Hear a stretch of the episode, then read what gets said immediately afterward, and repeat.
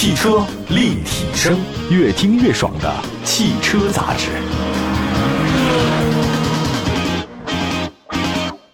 各位大家好，欢迎大家关注本期的汽车立体声啊！我们的节目呢，两百多个城市呢都能听得到，同时线上线下的话呢，往期节目也很多，大家可以随时关注。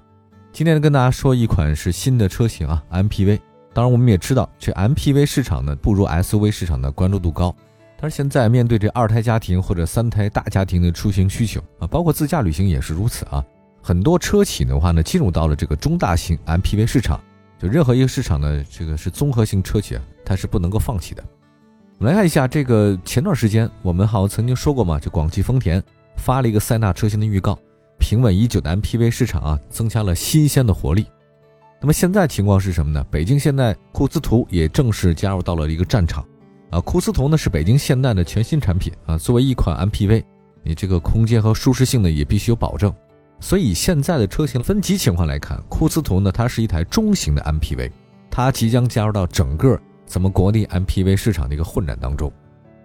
那么在之前的节目当中啊，我们曾经好像介绍过一件事儿，就是说 MPV 不如这个 SUV，但是如果对于经常使用第三排的这个乘客啊，MPV 其实要比 SUV 呢更有优势。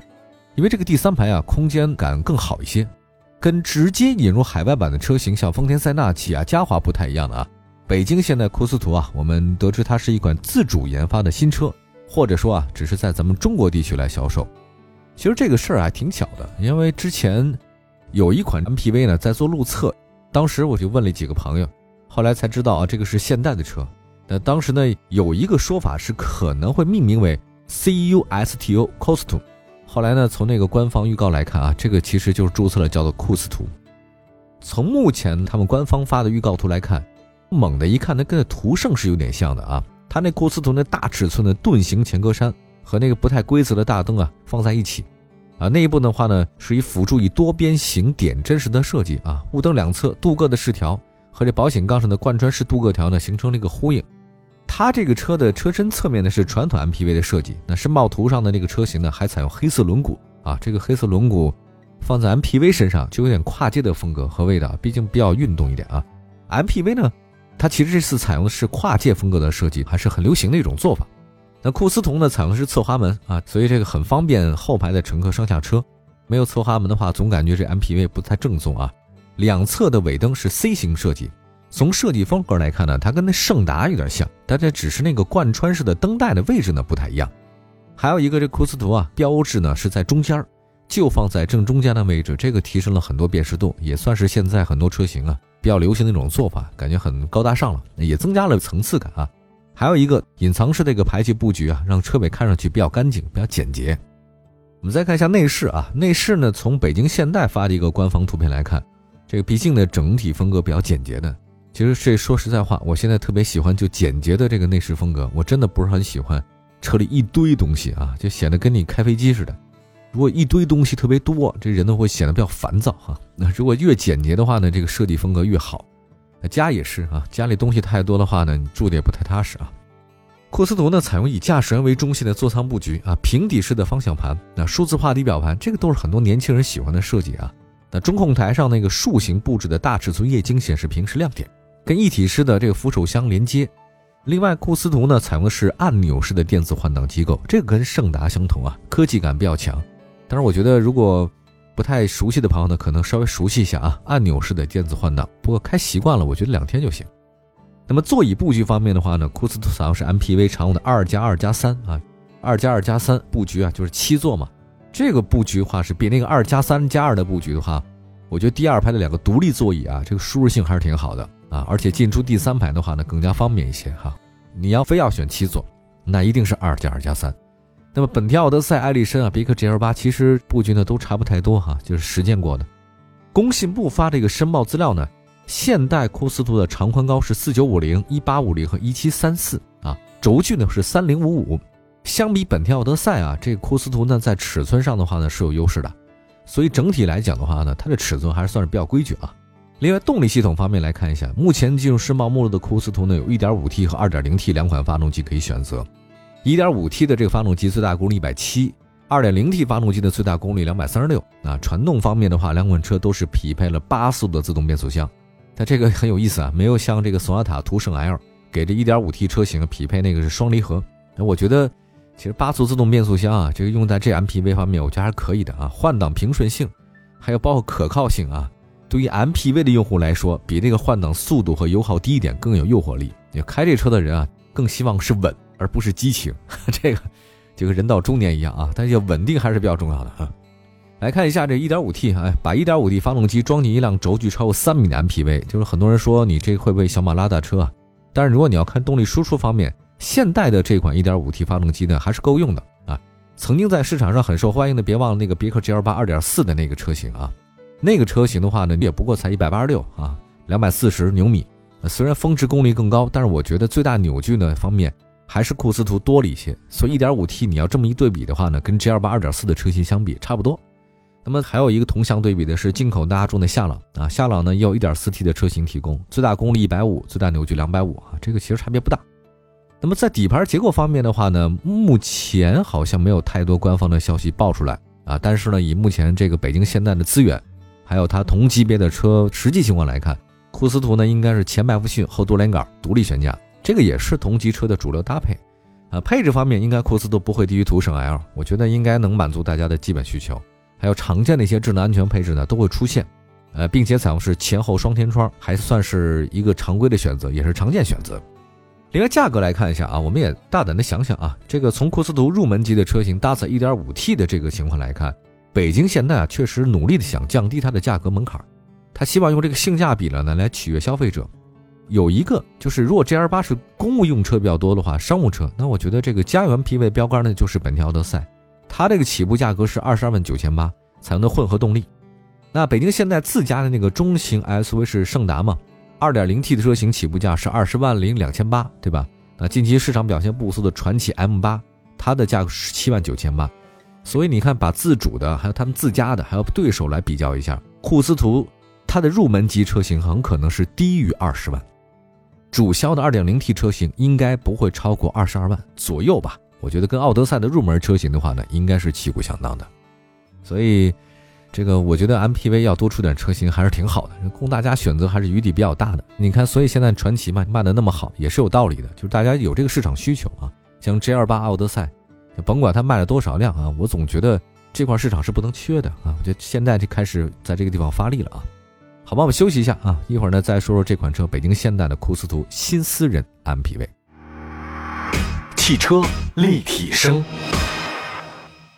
回到节目当中，您关注到的是汽车立体声。今天呢，跟大家说一个是全新的私然 PV 啊，我希望这个车型越多越好。国内二十万及以上中高端 MPV 市场，虽然在很短时间内啊，别克 GL8 一家独大的格局呢，其实不是那么轻易被改变的啊，但是我觉得也不会影响到其他车企投身这个市场的热情，因为有越来越多的私人消费者开始考虑。将一辆 MPV 带回家啊，就是在假期呢带着家人出去玩。那从销量上来看的话呢，别克 GL8 老大啊，本田奥德赛、艾力绅这个表现很稳定。那现在呢开始呢，广汽传祺 M8 表现也很不俗啊。今年上半年它这个总交强险数量是三万一千多辆，比很多同价位的七座 SUV 啊都还要好一点。北京现代库斯图它不是一款全修车啊，刚才我也说到了，很可能只是对中国地区销售，但是我觉得这个不会对它的未来销量走势带来太大影响。就以前咱们国人都说啊，这个不是全球发售的，但后来发现，其实针对咱们市场开发的话，才是最优的策略，对吧？他考虑到你的要求啊，跟全世界是不一样的呀，对吧？那么说到这儿，大家也别忘了啊，在咱们这个市场表现特别出色，GL 八啊，也是一款只在中国市场销售的车型，对吧？大家不能忘了这点啊。我们再看综合分析下车身尺寸、动力配备啊，我们预测一下，库斯图并不准备跟别克 GL 八呢在公务的 MPV 市场直接对话。私人的家庭用车才是它的主攻方向，而且我觉得相比的公务 MPV 市场啊，这个用户私人 MPV 的用户更注重的是性价比和产品力，好看、好用、实惠才是看重的。那么以代步的标准衡量的话呢，我觉得它的入门级 1.5T 发动机是相当好用的。那么对于北京现代来说，这个车型库斯图啊，它的战略意义很大，它呢将与索纳塔、胜达一起助推现代品牌向上。那么从近期现代起亚呢，在咱们中国新车的投放来看呢，它在努力的提高它的品牌形象。你看索纳塔、胜达、起亚 K 五等新车型，在智能、安全配置、动态性能方面很有竞争力。同时啊，它那个高端的品牌吉林赛斯呢，也正式登陆中国市场。我觉得这个品牌立体性呢就出来了。那么说到这儿呢，哪些人会成为北京现代库斯图它的主要客户群呢？那我觉得首先应该是私人用户，定位是这样的。这个私人用户啊，特别看重的性价比。那么在口碑和品牌方面，咱得承认，这北京现代确实不如广汽本田之类，但是它的价格更低啊，那个配置更多一点，它会弥补一些不足啊。另外还有 2.0T 加 8AT 这个组合呢，我觉得带来动力性挺好。其实总的来说吧，要是从这个实用性和舒适性来讲，我觉得库斯图呢，它比同价位的七座 SUV 要高。那么除了私人用户之外，我觉得库斯图可能会从广汽传祺 M8 里面分一些份额。而它尺寸呢也不比那 M8 小，用于商务接待化呢也是可以用的啊。那么再想一个问题啊，就现在会不会有更多 MPV 哈走进这个私人家庭？我觉得取决一个重要的问题，就是它价格是不是有竞争力。对于很多有大空间刚需的朋友，我觉得一个比较大的空间的 MPV 会获得他们的青睐。那说到这儿呢，我就一直在看库斯图这款车的一个造型和外形，包括其他的现代车型啊。我我特别想跟大家分享一个话题啊，这除了这个库斯图车以外。我特别想说韩国车的一个设计，还有他们的汽车文化，其实挺独特的。我们先不说它的这个质量，或者说配饰等等其他的，我觉得从猛的一看，看这外观来讲，至少韩国汽车在外观设计上面还是挺好看的。我还记得第一次啊见到那个咱们索纳塔的时候出现，我的天呐，我觉得这个车怎么那么好看？那至于说韩国其他的设计，不用我讲啊，大家都明白这个道理。我觉得不仅是汽车啊，这十年以来。在亚洲方面来看，韩国的设计在很多方面确实引领潮流。它那设计的风格啊，看了之后有耳目一新的视觉感受。其实我跟几个朋友分享过这个话题啊，就是到底是什么样的这个情形啊，能推动韩国汽车，或者说韩国其他的这种设计感很强？到底是什么原因突飞猛进呢？他们在哪儿地方发力？后来呢，我查了很多资料啊，也交流了很多朋友，原来他们有一个叫做韩国设计振兴院。而且这个还是个国家机构，一个国家对设计专门弄一个机构出来还不多见啊。这个韩国设计振兴院我查了一下，其实是韩国在上世纪七十年代成立的。那当时呢，韩国的经济呢依赖出口贸易啊，为了摆脱它这个低端的产品形象，他想到了干嘛呢？通过包装，哎，通过设计的手段来提高它的产品的溢价能力和利润。所以那个韩国设计振兴院啊就诞生了。我看了一下，到目前为止真的是唯一一个。促进设计产业的国家机构，那以前呢叫什么工业设计振兴院？零一年以后改了叫做设计振兴院。这说到这儿，我举个例子，大家看过那个变形金刚吧，对吧？变形金刚里面其实有一个大黄蜂那个车叫 Camaro 啊，这个车其实就是一位韩国设计师设计的。而大家比较熟悉那个大众啊，这个第六代那个 GTI，这个也是韩国设计师啊，所以我觉得他们在整个世界的设计范围当中啊，还是有一席之地的。当然，每个国家呢有自己每个国家不同的发展路线啊，不同的时代背景造就了不同的发展机遇。提到咱们十年前的中国汽车市场，那商务车形象很主流，那时候大家别忘什么帕萨特呀，什么这个迈腾什么的，特别符合主流的消费观，还有包括日系的中级的三款车型嘛，对吧？但是我觉得到今天为止真的不一样了，取悦消费者，或者说让更多人买你的车啊，不仅仅是汽车质量，大家呢也看到的是你的外形能不能跟我现在的情况相符合，比如说年轻人。我觉得现在连奔驰 S 啊都得考虑到年轻人的需求哈，年轻人喜欢什么？比较喜欢酷炫的嘛，对吧？他也开始调整整个定位了，也希望咱们的这个中国车型吧越来越好看啊！也希望咱们的所有的车型不仅质量好，外形也好啊，打到国际市场上去，让中国车在国际上有一席之地，